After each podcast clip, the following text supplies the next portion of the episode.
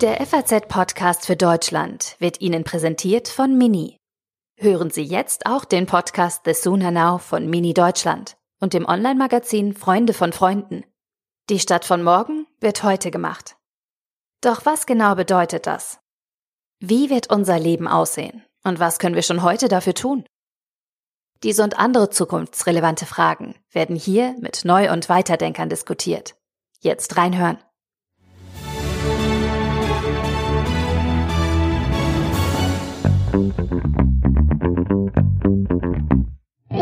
App ist sicher, sie ist freiwillig und sie ist einfach handhabbar. Mehr geht kaum. Wäre ich Oliver Kahn, würde ich jetzt vielleicht rufen, da ist das Ding. Endlich. Monatelang wurde ja geplant, umgeworfen, aus Datenschutzgründen dann letztlich dezentral und komplett anonym angelegt. Jetzt ist die Corona-Warn-App zum Download bereit. In den App Stores von Apple und Google findet man inzwischen auch einigermaßen leicht, auch wenn man durchaus aufpassen sollte, sich nichts mit ähnlichem Namen runterzuziehen. Corona-Warn-App. App. Das ist der korrekte Name. Und darüber sprechen wir natürlich heute über die App. Mit dem TÜV, der sie offiziell getestet hat, mit den Gesundheitsämtern, die ja aufgrund der Datenschutzvariante hinten runterfallen und mit der SPD-Chefin Saskia Esken, die schon einen, ja, einleuchtenden Verbesserungsvorschlag hat. Und damit herzlich willkommen beim FAZ-Podcast für Deutschland an diesem Dienstag, den 16. Juni. Ich bin Andreas Krobock. Schön, dass Sie dabei sind. Ich bin gerade persönlich in einer Situation, in der die Corona-Warn-App wirklich äh, Sinn machen könnte oder gemacht hätte, wenn es sie schon gegeben hätte vor ein paar Tagen. Ich bin von jemandem, mit dem ich vergangene Woche in Kontakt war, gewarnt worden, dass er Krankheitssymptome hat sich jetzt auf Corona testen lässt. Nun warnt diese Person jeden, den sie getroffen hat in den vergangenen zehn Tagen, zumindest jeden, an den sie sich erinnert. Und an dieser Stelle würde die App jetzt noch nicht helfen, aber sobald das Testergebnis vorliegt, positiv, was ja nicht zu wünschen ist, dann würde sie helfen, weil jeder, der diesem Menschen dann ebenfalls begegnet ist und diese App hat, gewarnt würde und sich entsprechend verhalten könnte.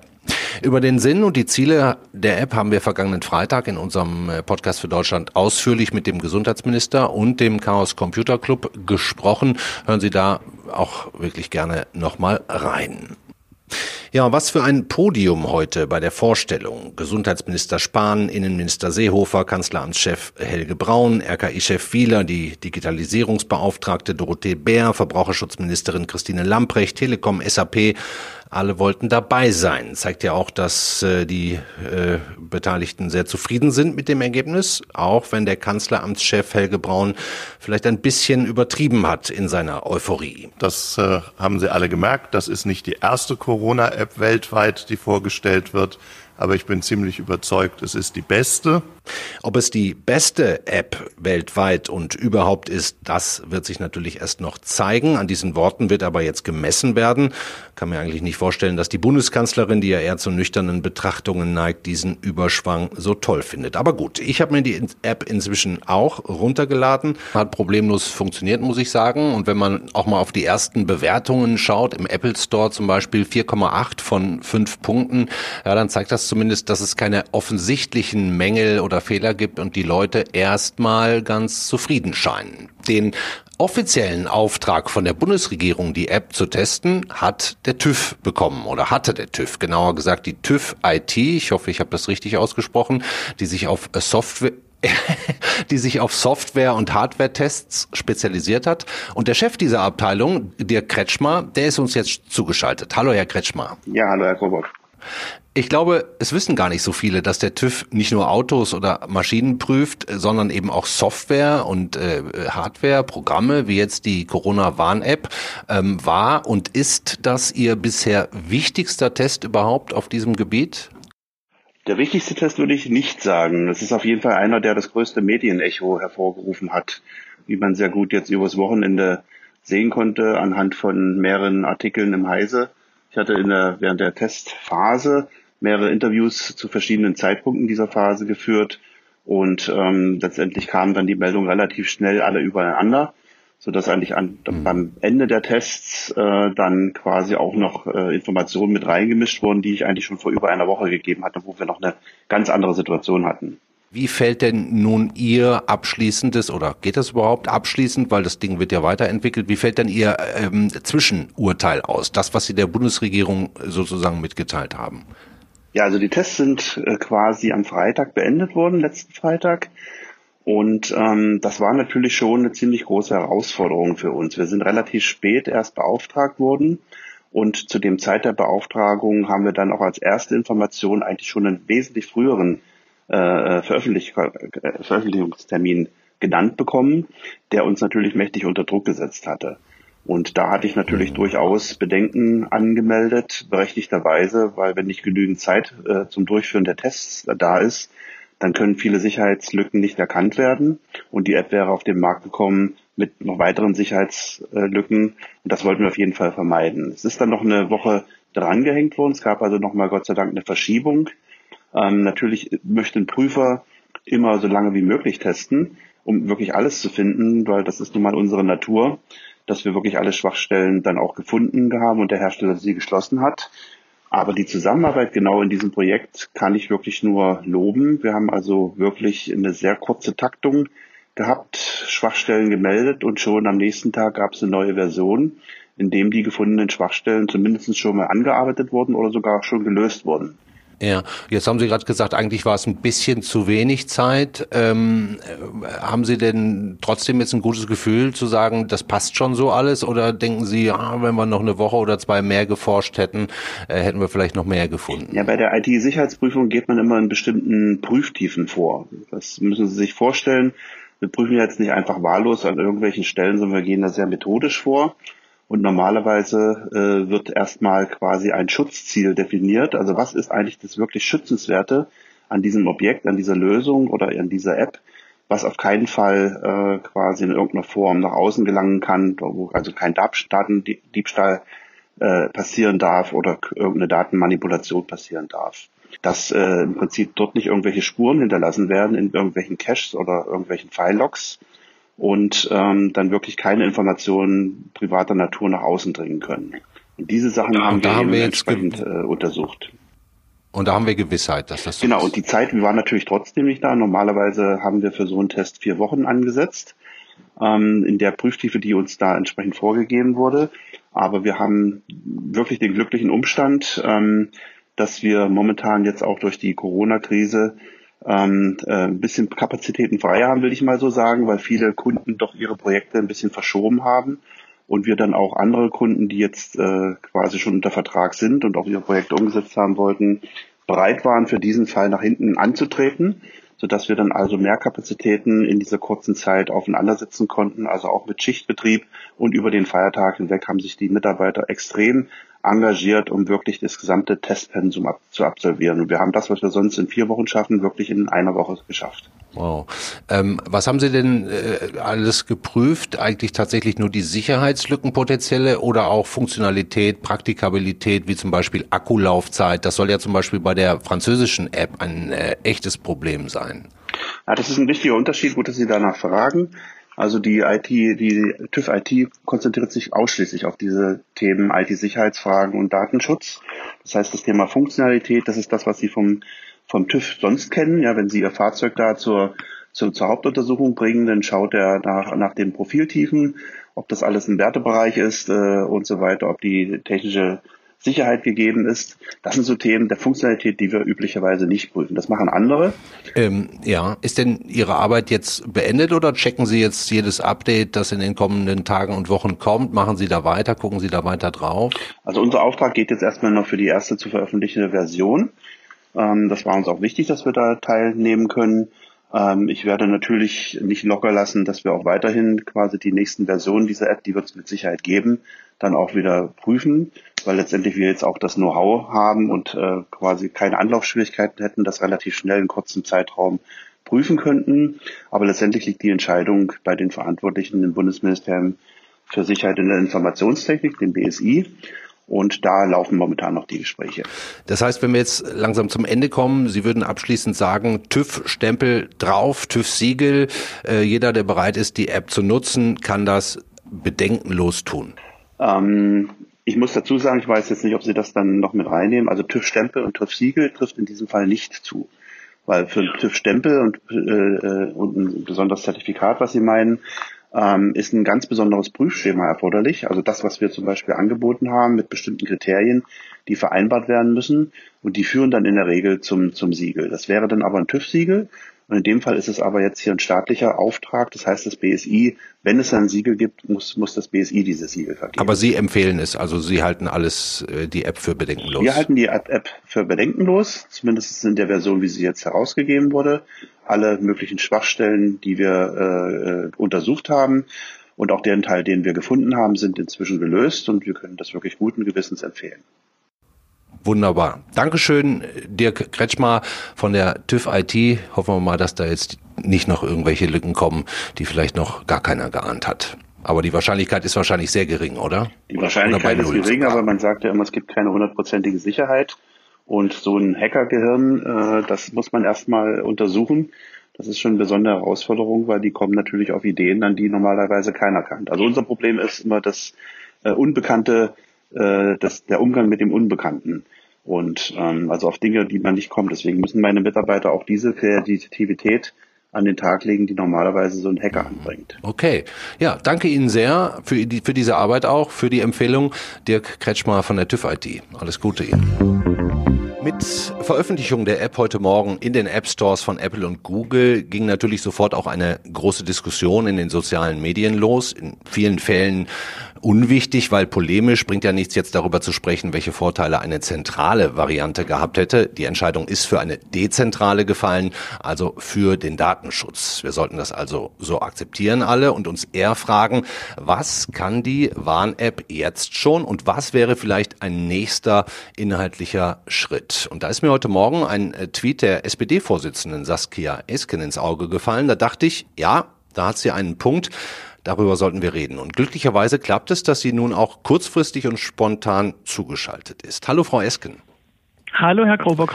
Erstmal vorweg gefragt, Sie haben die App ja auch schon runtergeladen, oder? Ging das einigermaßen so einfach?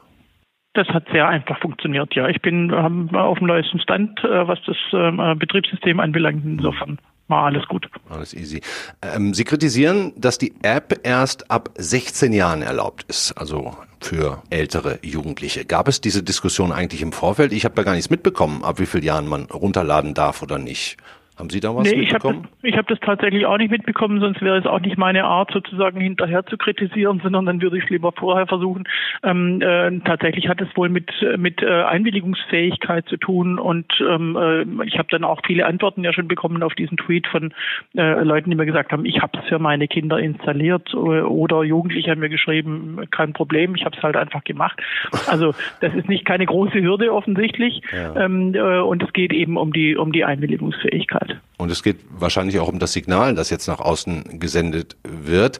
Also Sie fänden es besser, wenn auch Kinder und Jugendliche im Alter, weiß ich nicht, was schlagen Sie vor, von 8 bis 15, 10 bis 15, was haben Sie da für eine Idee?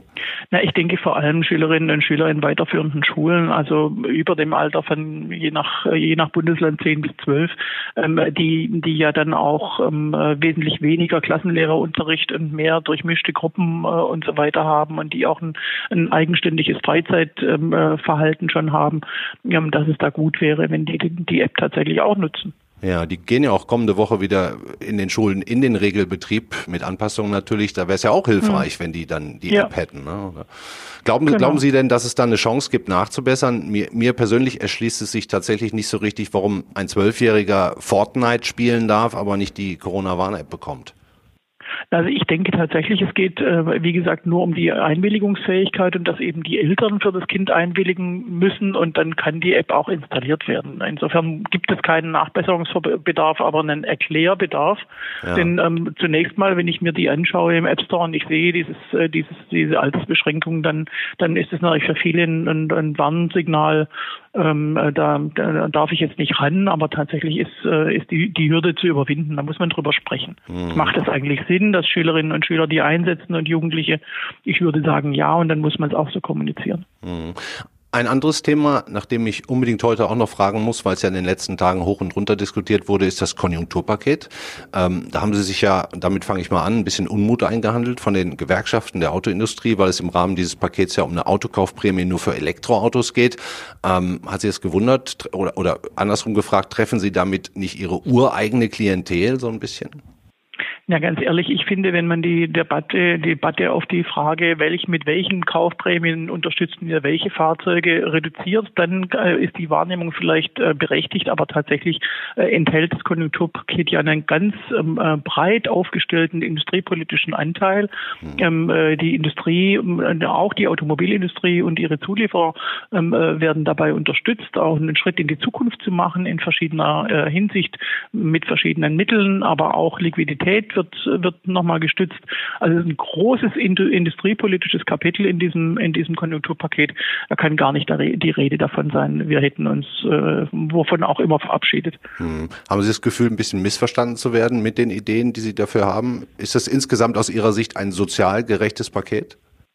Oh ja, das ist es durchaus. Wir, wir stehen an der Seite der Menschen mit diesem Konjunkturpaket. Wir, wir unterstützen Familien, wir unterstützen geringe Einkommen, wir äh, sorgen für Beschäftigung, wir sichern Existenzen, auch äh, Solo-Selbstständige, ähm, Kleinst- und Kleinunternehmer. Ähm, äh, all diese Schicksale, die ja durch äh, Corona ganz besonders betroffen sind, äh, die sind, äh, die stehen bei der SPD oben auf der Agenda. Hm, es gab jetzt in den letzten Wochen und Monaten auch immer mal wieder die Stimmen, dass, dass äh, Frauen benachteiligt würden in der gesamten Corona Corona-Zeit. Ähm, hm. Glauben Sie, dass, dass äh, diese Debatte gerechtfertigt ist? Vieles von dem, was wir jetzt in der Zeit von Corona ähm, ähm, mit besonderem äh, Fokus sehen, ähm, hat schon vorher existiert. Ähm, dass viele Frauen in, äh, in, Niedriglohnsektor arbeiten, äh, viele typische, sozusagen typische Frauenberufe, Erzieherin, Pfleger, Pflegekraft im, im, äh, im, äh, in, in der Altenpflege oder auch in der Krankenpflege, dass die, dass die niedrig bezahlt sind, ähm, äh, das war schon vorher ein Problem. Jetzt nennen wir sie systemrelevant. Das bringt die Leute eigentlich nicht unbedingt weiter, sondern da muss man zusehen, dass die Bezahlung besser wird, dass die Wertschätzung nicht, bloß, äh, nicht nur sich im Applaus zeigt, sondern eben auch in der Bezahlung. Und das äh, hat vorher schon gegolten, das wird jetzt eben nochmal noch mal verstärkt. Und es sind eben in den Familien ähm, durch die fehlende Kinderbetreuung äh, über eine ganze Zeit und durch die fehlenden Schulen ähm, sind die sind die Frauen besonders unter, unter Druck geraten, weil eben die offenbare Rollenverteilung doch noch nicht so im äh, 21. Jahrhundert angekommen ist, wie wir es bisher dachten. Ja, danke schön, Saskia Esken. Ich würde gerne mit Ihnen noch über viele andere Themen sprechen. Können wir vielleicht noch zu einem anderen Zeitpunkt nachholen. Ich würde jetzt hier erstmal mit der Corona-App weitermachen. Danke Ihnen sehr für das Gespräch. Ich danke auch. Alles Gute. Wie erfolgreich die App wird und welchen Anteil sie an der weiteren Eindämmung des Coronavirus haben kann, das wird man heute ja noch nicht ganz genau beurteilen können. Der Gesundheitsminister nennt sie ein wichtiges weiteres Werkzeug. Ähm, wer allerdings durch die Priorität auf den Datenschutz komplett hinten runtergefallen ist, das sind die Gesundheitsämter. Wollen wir, wollen wir doch zumindest bei denen nochmal nachfragen, ähm, wie sie jetzt damit umgehen. Ähm, zuständig für die meisten Gesundheitsämter ist ein bisschen kompliziert und deren Forderungen oder Wünsche ist der sogenannte Landkreistag. Liegt daran, dass die Gesundheitsämter meistens den Kommunen angeschlossen sind. Und wir sprechen jetzt mit dem Mann, der beim Landkreistag für Digitalisierung zuständig ist und wahrscheinlich sehr gerne ähm, eine andere App gesehen hätte. Hallo Kai Ruge. Hallo Herr Krug. Herr Ruge, hätten Sie eine zentrale App bevorzugt, die auch den Gesundheitsämtern Informationen übermittelt? Ja, hätten wir bevorzugt. Wir hätten die Informationen, die insgesamt vorhanden sind, auf diese Weise besser ausnutzen können. Wir hätten mehr Informationen erhalten können und wir hätten sie besser auswerten können. Wir haben aber frühzeitig erklärt, dass wir diese Strukturentscheidung der Bundesregierung zur dezentralen Lösung wie auch den Weg über die Freiwilligkeit nicht in Frage stellen und warten in Demut und Gelassenheit ab, wie das Ganze funktioniert und ob genügend Nutzungsfrequenz entsteht. Sollte das nicht der Fall sein, wird man darüber nachdenken können. Andere Staaten in Europa haben die zentrale Lösung gewählt, wegen der damit verbundenen größeren Vorteile im Bereich der Infektionsbekämpfung. Hm, können Sie denn akzeptieren, dass Datenschutz in diesem Fall wichtiger war, als äh, Ihre Arbeit zu unterstützen? Datenschutz ist sehr wichtig. Datenschutz ist aber eben kein Supergrundrecht. Es wird immer etwas sehr betont. Wir glauben, dass bei der Abwägung der Datenschutz eine Rolle spielen darf, aber eben nicht überbewertet werden darf. Im Grunde ist Datenschutz hier verkoppelt mit der Akzeptanz. Und die politische Annahme ist, dass maximaler Datenschutz, maximale Akzeptanz gewährleistet. Das stellen wir politisch jetzt nicht mehr in Frage und würden sagen, dann schauen wir mal, und halten die Entscheidung für richtig, um die maximale Akzeptanz auf diese Weise zu erreichen. Mhm. Und jetzt klingelt bei Ihnen dauernd das Telefon und die Gesundheitsämter beschweren sich und Sie müssen uns das trotzdem so als akzeptierendes Grummeln verkaufen? Nö, an der Stelle haben wir diese Strukturentscheidung mit Blick auf den Datenschutz und die Akzeptanz hingenommen. Wir hätten uns an ein, zwei anderen Stellschrauben durchaus eine andere Konfiguration, ein anderes Vorgehen gewünscht. Aber die Entscheidung zur Dezentralität wird auch im kommunalen Bereich bei den Gesundheitsämtern so mitgetragen. Hm. Nun werden Sie sich ja auch äh, die Entwicklung der App mit angesehen haben. Hätte es denn äh, rein theoretisch aus Ihrer Sicht eine Möglichkeit gegeben, die Gesundheitsämter auch unter Berücksichtigung des Datenschutzes irgendwie einzubeziehen? Natürlich hätte es die gegeben und die gibt es auch weiter. Wir sind jetzt in, in, in intensiven Gesprächen mit dem Gesundheitsministerium wir hätten uns, wie gesagt, die zentrale Lösung vorstellen können. Wenn Sie sich die allerersten Gesetzentwürfe aus dem Hause Spahn ansehen, dann ist von einer zentralen Lösung ausgegangen. Das ist ja auch ein Meinungsbildungsprozess mhm. der Bundesregierung. Am Anfang war von einer echten Tracking, nicht von einer Tracing-App die Rede. Auch das wäre mit Blick auf die effektive Infektionskettendurchbrechung mehr gewesen. Das ist nun aber so. Da wollen wir jetzt nicht weiter drüber klagen. Das nehmen wir hin. Jetzt ist die Frage, wo sind die weiteren Schnittstellen und Berührungspunkte zu den Gesundheitsämtern?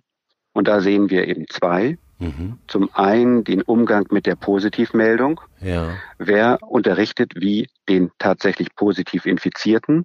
Also wie geht der Weg von dem Labor mit dem positiven Befund zu dem Infizierten? Erster Berührungspunkt. Und zweitens, wie gehen wir mit den Kontaktpersonen um? Und insbesondere der erste Berührungspunkt. Labor Kontakt zu dem positiv Getesteten hätte aus unserer Sicht über die Gesundheitsämter laufen sollen. Da sind wir mit unseren Argumenten am Ende nicht ganz durchgedrungen. Jetzt erfolgt die Information entweder über die Labore unmittelbar hm. an den Infizierten oder eben, und das halten wir für bedenklich, oder eben über diese Verifikationshotline, über ein zentrales Callcenter, das von einem großen privaten deutschen Unternehmen gemanagt wird. Das halten wir für weniger zielführend. Hm, haben Sie da ähm, Hoffnung, dass da noch eine Änderung oder irgendwelche äh, weiteren Entwicklungen möglich sind? Oder ist, scheint das abgeschlossen aus Ihrer Sicht? Wir sind da im Gespräch, im guten Gespräch mit dem Gesundheitsministerium und gehen davon aus, dass der Weg, den wir aufgezeigt haben, nämlich über die Gesundheitsämter, der bessere ist. Das befindet sich noch in der Umsetzung. Wir müssen dazu auch die Meldewege zwischen den Laboren und den Gesundheitsämtern flächendeckend digitalisieren, flächendeckend richtig gut digitalisieren, mhm. damit wir da schnell davor kommen. Das dauert ein wenig. Kostet auch Geld. Und wir müssen, ja, ja. Kostet auch Geld, aber Geld hat man den Eindruck, das Konjunkturpaket sieht alleine für die Digitalisierung des Gesundheitsbereichs jetzt vier Milliarden Euro vor Geld scheint momentan in dieser Republik irgendwie nicht das Problem zu sein. Natürlich kostet das Geld, es kostet vor allen Dingen Know-how und Umsetzungsaufwand. Aber da würden wir sagen, mit Blick auf eine zweite Welle, die im Herbst gegebenenfalls kommen kann, ist das gut investiertes Geld. Hm, glauben Sie, dass die App trotzdem ein Erfolg werden kann? Das bleibt abzuwarten. Die Zahlen, die wir international sehen, sprechen nicht ganz dafür. Wir wissen, dass Australien 25 Prozent dass andere Länder in Europa auch nur Nutzungszahlen um 20, 30 Prozent haben. Island sticht hervor mit 40 Prozent Nutzung. Das wird man abwarten. Die Bereitschaft laut Umfragen ist ja hoch. Ja. Aber sowohl technologisch mit Blick auf die Verfügbarkeit bei den einzelnen Handys als auch mit Blick auf den Druck, der ein bisschen weg ist, weil alles sich wieder normalisiert, wird man abwarten müssen, ob wir auch mit dieser wirklich wuchtigen Kampagne genügend Akzeptanz erreichen, genügend Nutzerzahlen erreichen. Das wird man schwer prognostizieren können. Es bleibt der App zu wünschen, dass sie als Werkzeug funktioniert. Sie ist ein Werkzeug, nicht ein zentrales, sie ist ein Werkzeug. Und wir würden alles daran setzen, dass das funktioniert. Aber sie ist eben kein digitales Schutzschild und sie ersetzt überhaupt nicht die reale Kontaktnachverfolgung durch die Gesundheitsämter. Hm. Haben Sie die App auch schon runtergeladen heute? Ich gestehe, ich bin old school und habe ein Handy, das die technischen Voraussetzungen nicht erfüllt. Ich muss ein, eine neue Generation Handy erwerben, damit ich das kann. Und, und werden Sie das tun? Um, um, ja, ja. Ja, werde ich tun. Und wir haben auch Mitarbeiter, also ich habe die schon gesehen. Es gibt auch Mitarbeiter im Hause, die das natürlich haben. Insofern soll es daran nicht scheitern. Ich habe das zu spät realisiert, dass man da eine neue Generation Investitionen in amerikanische Unternehmen tätigen muss, um die App runterzuladen. Ja. Herr Ruge, ich danke Ihnen äh, herzlich, dass Sie kurzfristig zur Verfügung standen. Ich drücke Ihnen die Daumen bei Ihren Bemühungen, auch äh, für die Gesundheitsämter vielleicht noch äh, Vereinfachungen, ähm, bessere Strukturen zu erreichen. Mir, mir scheint, auch das wäre eine echte Hilfe, nicht nur die App, wenn man also auch auf Ihrer Seite noch was tun könnte. Was, was würden Sie sich am allermeisten wünschen im Moment, wenn wir ein Wunschkonzert jetzt hier spielen würden? Also am allermeisten würden wir uns wünschen, dass man uns in Anführungsstrichen mit den richtigen Mitteln, das muss aber nicht der Bund tun, ausstattet und ansonsten nicht dazu neigt, wenn sich Konjunkturpaket Ziffer 50 angucken, dazu neigt, uns zu unterstellen, ach, ihr habt nicht flächendeckend die richtige Ausstattung, ihr tut euch schwer, mhm. sondern wir sind so gut in dieser Republik, muss man sagen, wegen der dezentralen Aufstellung der Gesundheitsämter. Wir haben unter anderem deshalb die Infektionsketten schnell durchbrochen, weil an der Front in den Gesundheitsämtern schnell Personalaufwuchs möglich war, weil wir eben in der Lage waren, atmend mit einem System von Zugriff auf Mitarbeitern im Hause, mit einem System von Zugriff auf Mitarbeitern kreisangehöriger Gemeinden, Amtshilfe, teilweise Bundeswehr, teilweise andere Institutionen, schnell, schlagkräftig zu reagieren und vor Ort zu handeln. Und das soll nicht nur in Sonntagsreden durch die Bundesregierung anerkannt werden, sondern soll im tatsächlichen Tun anerkannt werden. Und dafür muss bei der Digitalisierung, dafür muss bei den Wegen, in denen Meldewege funktionieren, immer die Ausrichtung auf die Gesundheitsämter stattfinden und nicht umgekehrt. Mhm, klingt ein bisschen so, als äh, äh, hätten Sie das Gefühl, da so ein bisschen unterm Scheffel ähm, beleuchtet zu werden. Ja, ah, das darf man auch nicht überbetonen, aber wir hätten uns da mehr erwünscht und es ist besser geworden jetzt. Wir haben nächste Woche wieder ein Gespräch mit, ähm, mit Spahn. Wir hatten zwei Gespräche mit Merkel. Das hat an Intensität zugenommen. Mhm. War am Anfang weniger der Fall. Jetzt inzwischen äh, ist es Wohlfall. Jetzt können wir uns nicht mehr wirklich kritisieren. Jetzt muss das Konjunkturpaket mit den vier Milliarden kommunalverträglich ins Feld gebracht werden. Da wünschen wir uns, dass das dann weiter so funktioniert und wir dann nicht nur sozusagen angehört werden, sondern dass das operativ auch Früchte trägt. Dafür drücken wir Ihnen die Daumen. Herzlichen Dank, Kai Ruge, für jo. das Gespräch. Alles, Gerne. alles Gute. Ciao. Jo, danke. Jo, dann ciao. Ja, das war der FAZ-Podcast für Deutschland an diesem Dienstag, den 16. Juni mit der Corona-Warn-App. Ähm, es wird sicherlich spannend sein, wie viele Leute sich das runterladen. Das ist vielleicht heute noch überhaupt nicht abzusehen. Ich habe es gemacht. Tun Sie es doch auch. Checken Sie es mal aus. Probieren Sie es aus. Es äh, kann sicherlich in bestimmten Situationen helfen. Die Frage ist, äh, welche Verbesserungen kann man noch schaffen? Wie können zum Beispiel die Gesundheitsämter eingebunden werden oder auch Kinder und Jugendliche? Das alles sind Fragen, die ähm, jetzt nicht aufgehört werden zu diskutieren, sondern man muss da ja auch weitergehen, um dieses äh, Produkt, diese Erfindung, diese Software, dieses Programm so gut wie möglich zu gestalten. Wir bleiben da dran für Sie. Ihnen heute einen schönen Abend.